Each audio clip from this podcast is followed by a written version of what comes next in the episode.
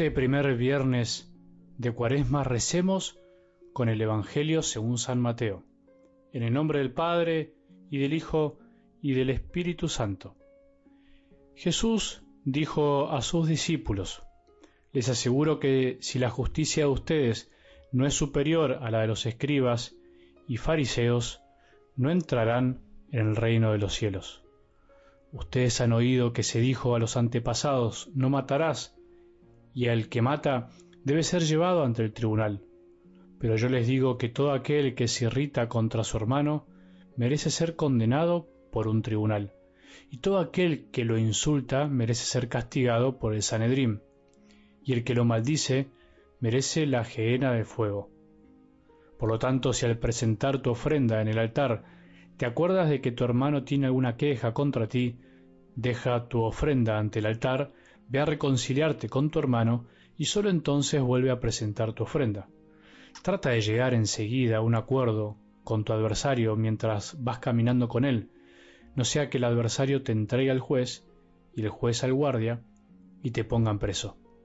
Te aseguro que no saldrás de allí hasta que hayas pagado el último centavo. Palabra del Señor.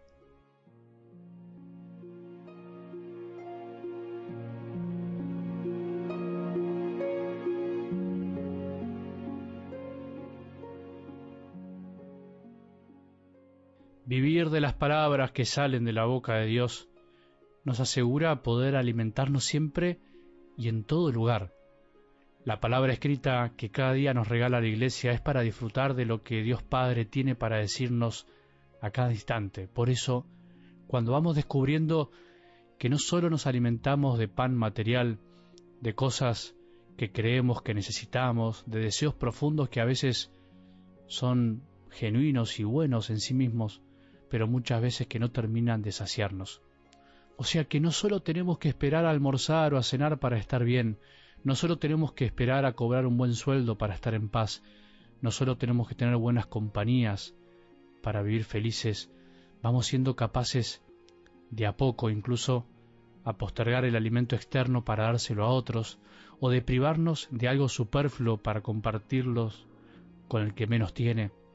Por eso vivir de las palabras que salen de la boca de Dios nos ayuda a tener siempre atentos los oídos y el corazón para los otros, para no ser tan golosos de la vida, queriendo devorarlo todo y a todos en todo lugar. La gran tentación que sufrió Jesús fue la de solucionar su necesidad sin pasar por el amor, por la entrega, por la cruz. Mágicamente, en un clic, convertí las piedras en pan, soluciona tus problemas, sacia tus deseos, total, vos tenés el poder. También a nosotros nos puede pasar lo mismo de muchas maneras, de muchos modos distintos. Hoy, como todos los viernes de Cuaresma, también se nos propone hacer algo de ayuno, pero teniendo en cuenta esto, ¿para qué ayunar? ¿Con qué sentido? ¿De qué entonces? ¿Cómo? Son muchas personas las que me escribieron y me escriben cuando hablamos del ayuno sobre cómo lo tienen que hacer, qué es lo que hay que hacer, y tantas preguntas que nos pueden surgir. El qué y el cómo, aunque te cueste escucharlo, lo debes decidir cada uno, con libertad, sin esperar reglas y recetas prefijadas.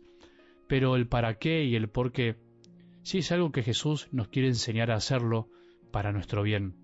Tiene que ver mucho con esto que venimos hablando en estos días, con el experimentar en carne propia, por decirlo de algún modo, que el alimento es necesario para vivir, pero no debemos olvidarnos del alimento espiritual. Y entonces, cuando por voluntad propia me privo de algún alimento para dárselo a otro, para compartirlo, o simplemente para tener más tiempo y estar más atento para los demás, experimento el gozo de amar y de ser amado. Experimento que el amor nos alimenta también y que las cosas materiales no son malas, pero en la medida que no me alejan del amor de los demás, que son buenas siempre y cuando me pongan en comunión con otros. El ayuno no es una práctica mágica que soluciona también los problemas, ni tampoco una práctica meramente externa para cumplir y tampoco una práctica que quedó en el pasado.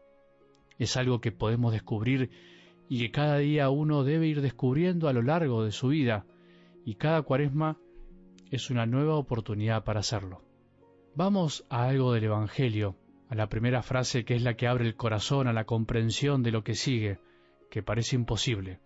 Les aseguro que si la justicia de ustedes no es superior a la de los escribas y fariseos, no entrarán en el reino de los cielos.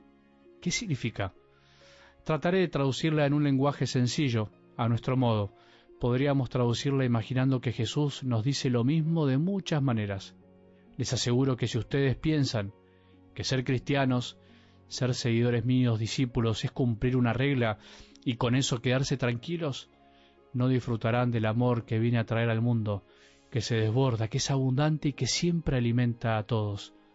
Les aseguro que si ustedes viven conformándose únicamente con no hacerle mal a nadie y no ven más allá, y no piensan en cómo hacer el bien a los demás, se estarán perdiendo lo mejor del reino de Dios que ya está entre nosotros, ya está entre ustedes. Les aseguro que el reino de Dios, imaginemos que Jesús nos dice, les aseguro que el reino de Dios, imaginemos que Jesús nos sigue diciendo, no es solamente el momento en el que llegaremos cuando partamos de este mundo, o sea, en el cielo, sino que es también la relación de amor que se puede dar ahora entre Dios Padre, el Hijo Jesús y todos nosotros. Y por eso cuando nos olvidamos de esta verdad, nos estamos perdiendo una parte grande. Les aseguro que el fariseísmo, el vivir la fe como un simple cumplidor, como un querer solo vivir para nosotros, es algo mucho más común de lo que ustedes creen. Y es que por eso vengo a enseñarles la libertad, vengo a enseñarles que si no dan un salto, si no van más allá, si no buscan elegir siempre lo mejor, se van a perder lo mejor. Les aseguro que si creen que la santidad, la justicia, es algo que van construyendo ustedes mismos al ritmo de su propio esfuerzo, jamás disfrutarán la alegría de ser salvados, de recibir gratis desde lo alto la fuerza para no solo cumplir los mandamientos a secas, sino además ir mucho más allá. La alegría de no calcular, la alegría de amar no por una obligación, sino por una decisión.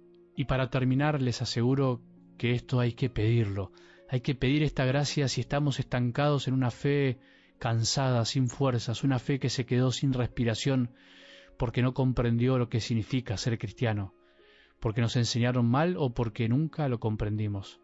Les aseguro que si lo pedimos, el Padre nos lo dará. Acordémonos que tenemos que aprender a pedir siempre lo mejor, ser verdaderos hijos del Padre, buscar vivir como Jesús, elegir en cada momento la mayor posibilidad de ser santos, la mejor posibilidad de ser santos, la posibilidad de hacer siempre lo que es la voluntad de Dios. Esto es ser cristiano. Eso es buscar que nuestra justicia sea siempre superior a la de los escribas y fariseos. Disfrutemos de que el reino de Dios está entre nosotros. Disfrutemos de que hoy podemos ser un poco más santos de la mano de Jesús y ayudados por su gracia. Que tengamos un buen día y que la bendición de Dios, que es Padre misericordioso, Hijo y Espíritu Santo, descienda sobre nuestros corazones y permanezca para siempre.